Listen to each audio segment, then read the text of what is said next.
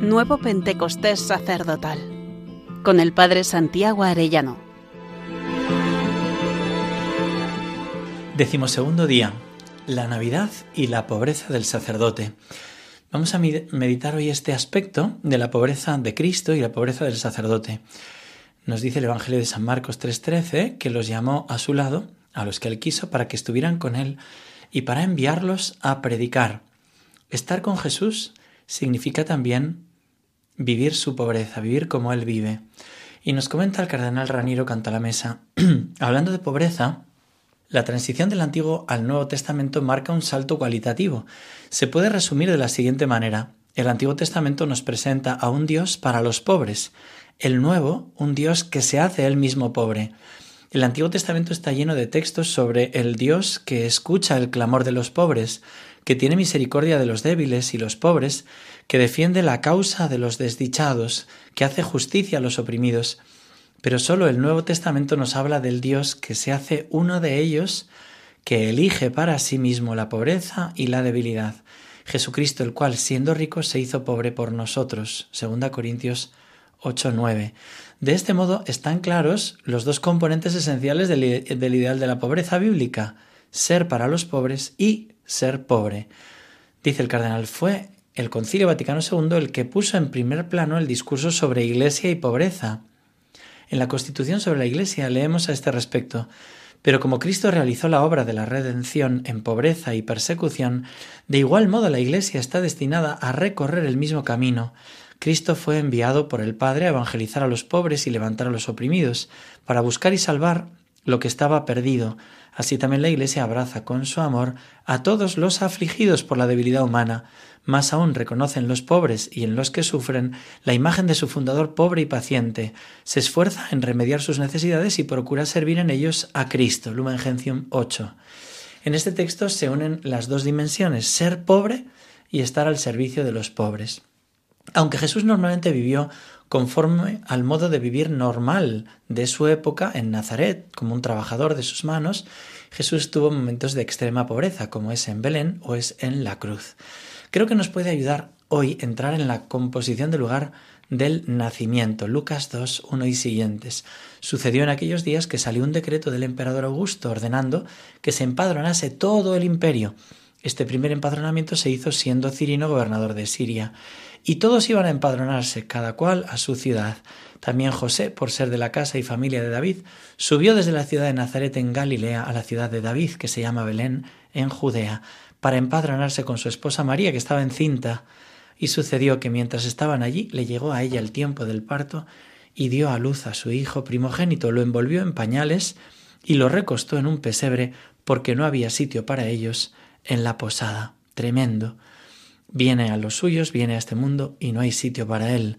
San Ignacio nos hace considerar el lugar y nos pide que nos hagamos un pobrecito esclavito indigno y que mire y considere lo que hacen, así como es caminar y trabajar para que el Señor nazca en suma pobreza, y a cabo de tantos trabajos de hambre, de sed, de calor y de frío, de injurias y afrentas, para morir en la cruz, y todo esto por mí, y después, reflexionando, sacar algún provecho espiritual. El Señor ha elegido pobreza para conquistarnos. Fijaros que hemos de evitar la dialéctica de un espiritualismo desencarnado contra un encarnacionismo desespiritualizado.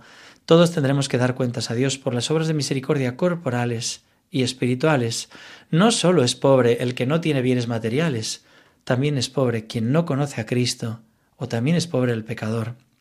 San Pablo nos recuerda que Jesucristo, siendo rico, se hizo pobre por vosotros para enriquecernos con su pobreza, no con su riqueza, sino con su pobreza. Y explica Santo Tomás que defendió la pobreza material para darnos a nosotros las riquezas espirituales. Cada uno tendrá que ver cuál es su propia llamada. Por eso dice el cardenal Raniero, es necesario ciertamente tener en cuenta la doctrina de los carismas y de las diferentes funciones asignadas a cada miembro del cuerpo de Cristo. San Pablo parece incluir en el grupo de los carismas también el desprenderse voluntariamente de los propios bienes para dárselos a los otros. De hecho, el carisma es para él dar con sencillez. Romanos 12, 6. Y el carisma es repartir los propios bienes entre los pobres. como lo son en el mismo contexto el don de profecía, el don de lenguas, el don de ciencia. Y cita 1 Corintios 13, 3. Pero en cualquiera de los casos, todos estamos llamados a vivir la pobreza. Más de una vez he escuchado a algún sacerdote decir, oye, que yo no he hecho voto de pobreza como los religiosos, ¿no? Pero nosotros también escuchamos la palabra que nos dice, bienaventurados los pobres, porque vuestro es el reino de los cielos, Lucas 6:20. O aquello que nos cuenta Jesús, el reino de los cielos es como un tesoro escondido en un campo. Un hombre lo encuentra y lleno de alegría va a vender todo lo que tiene y compra el campo. Mateo 13. Si hemos descubierto el tesoro, quieres venderlo todo para conseguirlo. Nuestro peligro será también como el del joven rico, que a la petición de Jesús de venderlo todo y darlo a los pobres, se marchó triste porque tenía muchos bienes.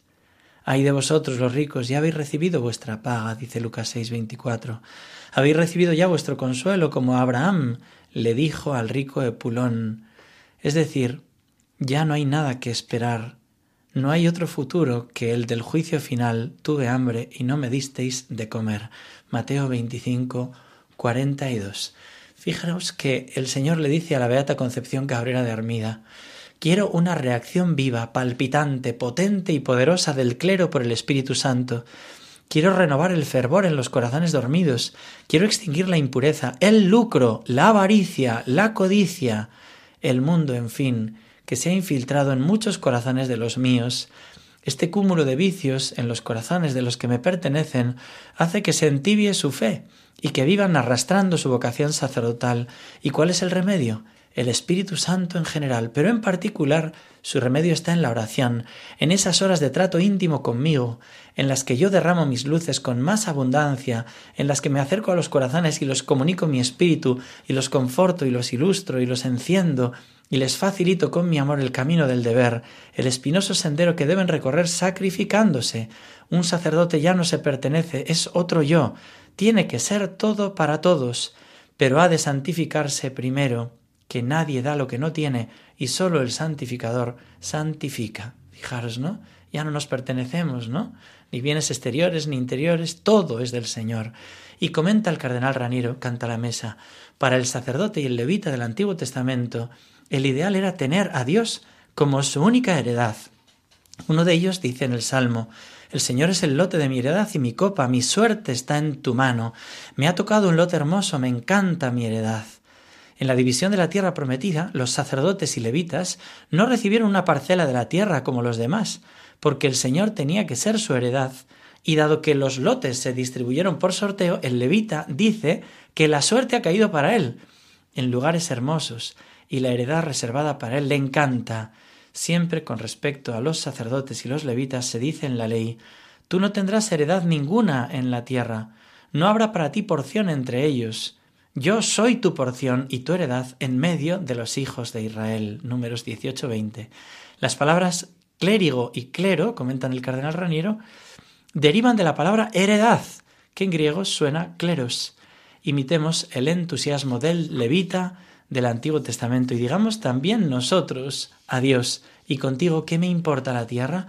Se consume en mi corazón y mi carne, pero Dios es la roca de mi corazón y mi lote perpetuo. ¡Qué preciosidad!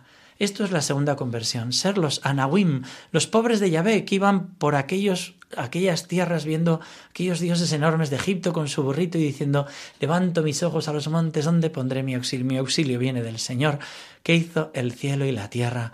La pobreza que no solo es poner la confianza en los bienes materiales, sino que tampoco se pone en ninguna de las cualidades que uno pueda tener, solo pone la confianza en el Señor esta es la verdadera pobreza de espíritu, la humildad profunda de saberse nada y poner toda la confianza solo en el Señor. Esa fue la gracia que recibió Santa Teresita el día de Navidad.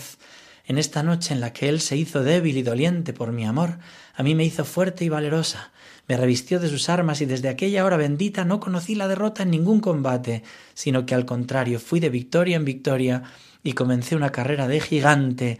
Aquella luz, aquella noche de luz comenzó el tercer periodo de mi vida, el más hermoso de todos, el más lleno de gracias del cielo. Sentí en una palabra que entraba en mi corazón la caridad, sentí la necesidad de olvidarme de mí misma para dar gusto a los demás y desde entonces fui feliz. El olvido de uno mismo. ¿Cómo me recuerda esto el padre Damián de Molokai, que dejó todo para irse a aquella isla de leprosos, donde los echaban para que se pudrieran, y él fue a dar los sacramentos y murió también con lepra él. Considera, hermanos sacerdotes, si el Señor te puede decir, en mi viña hay pastores buenos que han acogido esta gracia en su corazón, la gracia de vivir con gran gozo la pobreza bajo los criterios de este mundo, pero deseo comunicarte una pobreza mayor y que muchas veces pasa desapercibida. Por eso son tan pocos con los que cuento para que me la entreguen. Se trata de la pobreza de los propios criterios, del olvido del propio yo. No hay mayor pobreza que la de aquel que se niega del todo a sí mismo para ser todo de mí. Lo que le ocurrió a aquel joven rico no fue tanto el desprenderse de lo material que tenía, sino que no quería desprenderse de lo que él mismo le aportaba todos aquellos bienes materiales. Considera, sacerdote mío, si estás apegado a las riquezas de tus propios criterios, proyectos, puestos, o apegado al deseo de ser admirado. Esta es la pobreza que más busco en los corazones de los míos, el olvido de ellos mismos, para entrar solo en mí.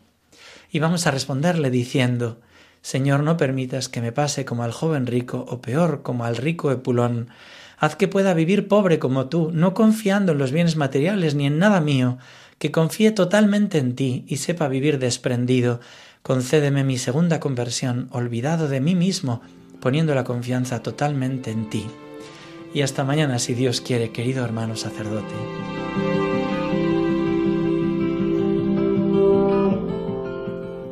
Nuevo Pentecostés sacerdotal con el Padre Santiago Arellano.